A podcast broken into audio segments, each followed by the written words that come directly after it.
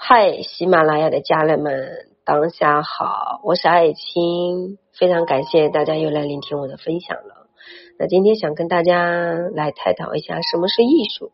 其实我们很多人从事这个形象管理行业的人啊，对这个部分的内容，有些是非常有深度的，有些真的是就懂一些些皮毛的。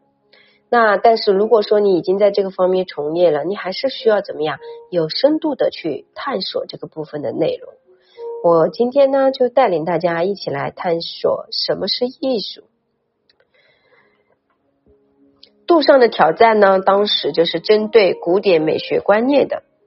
那显然，面对新的挑战，美学需要寻找新的理论框架和解释手段。于是，美学的重心从思考美转向艺术问题的解释，便不可避免。那转向艺术这个简短的说法，就是标志着美学的思考范围扩大了，视野更加开阔了。因为从艺术现代的发展的这种实际情况来看，艺术并不只是追求表现美与崇高和与妙等等的这样的古典范畴。现代艺术疆界的这种拓展，早已打破了古典艺术的边界和原则。比如啊，在生命当中，我们会发生对这种丑啊、荒诞啊、极端体验、怪异、颓废这种梦幻、神秘等等怀旧、流行、时尚去复制，或者说嗯，就是抄袭，对不对？那在艺术的领域里面是相对来说是得到了不同的这种展现的。不仅艺术家创作的表现范围在现代大大拓展了，而且现代艺术的欣赏者也扩大了自己的审美趣味范围。他们不但能够欣赏古典的美，而且还能够欣赏更多的现代风格。歌德曾经就说过：“说一个只能欣赏美的人是软弱的，而能欣赏崇高、悲剧、荒诞甚至丑的人，才具有健美的这种审美趣味。”这一说法揭示了主体审美趣味现代发展的这种必要性。那艺术创作实践和艺术欣赏实践的这种拓展，也把美学思考就带入了一个更加广阔的天地。所以从概念的角度来说，艺术这个概念在古典美学美学中是被视作为美的同义词。比如说，鲍姆加通在给美学命名时就指出，美学是什么？当时就说美学是有艺术的理论，它思考的是美的这种思想的艺术的。那这些说法实际上是将艺术、自由艺术或美的艺术看作是美的完善与体现。换言之，在古典美学理论的体系中，艺术极近等于美。但是现代艺术的这种发展就打破了这个对美的这种对等关系啊。那越来越多非美的与美无关的元素就被引进艺术领域，美的至高无上的地位就被震撼了、被颠覆了，艺术与美就脱节了。那这就导致了艺术概念与美的这种概念之间的对等关系断裂，然后艺术的内涵大于美，或者说艺术包含但却不限于美。如此一来，对艺术这种思思考就超越了对美的思考，美学也就成为艺术哲学。那么今天我们所理解的艺术这个概念是什么呢？其实是历史发展和现代性的这种产物。艺术在不同的时代有过全然不同的含义。中国古代的艺，并不是指今天的艺术哦。而是指什么？而是指记忆的意思哦。孔子说有语义，就是指古古代的六艺。那古代哪几个六艺呢？礼、乐、书、数、色、欲。在西方呢，这个概念最初也是指记忆的。比如说在古希腊，就是指木工啊、铁匠啊、外科手术等技艺啊。从中世纪到文艺复兴，所有的概念是自由的艺术。所以自由是指自由的人，而艺术是指记忆。自由的艺术分为两类。一类是指低级的艺术，包括文法、修辞和逻辑；另一类是高级的艺术，主要有算术、几何、天文和音乐。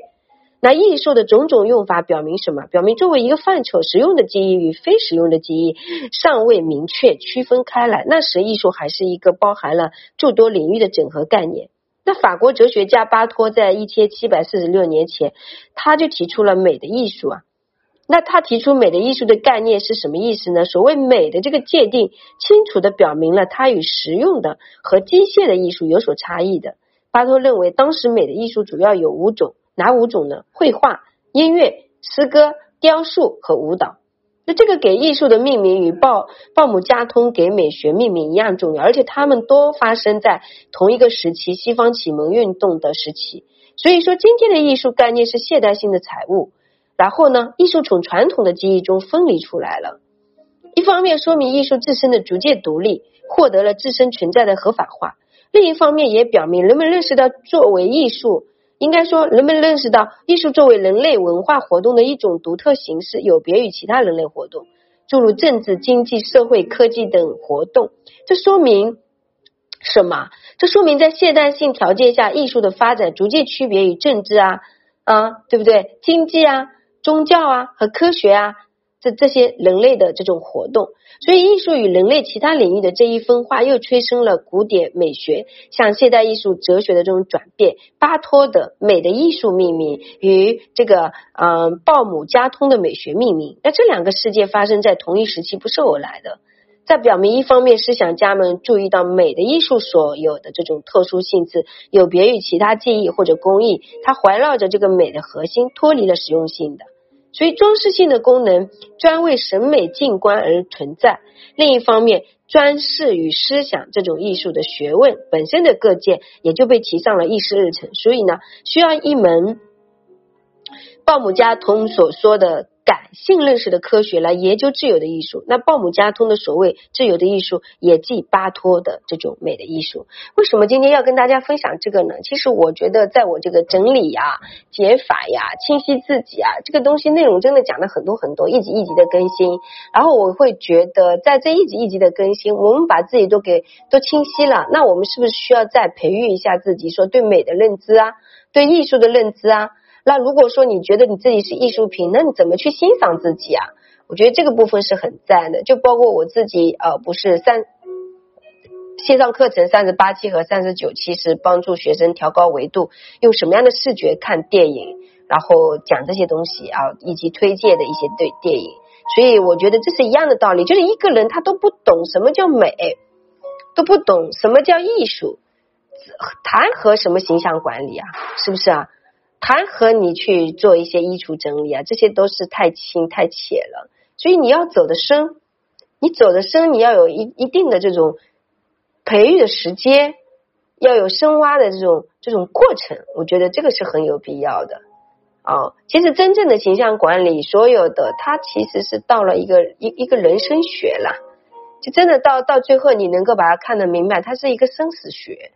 它是一个生和死的过程，就像我们人一呼吸一吐气啊，一吸一吐之间的那个转念，一想一念，我们那个意识层面大脑的那个波频是很厉害的。你不要认为说你每天早上想的什么不好的事不会影响你一天的状况，一定会影响的。还有你每天比如说去祈祷为别人好，那这个真的会对这个世界有所帮助的。你不要小看你的力量啊，这个很有意思哈。呵呵，啊，不要纠结了。如果准备好来学习，就不要纠结啊。小助理微信是幺三八二二二四三四四幺，公众号是木子李艾草的艾，青草的青。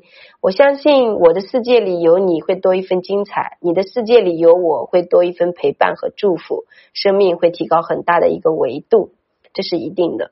好了，OK，祝福大家。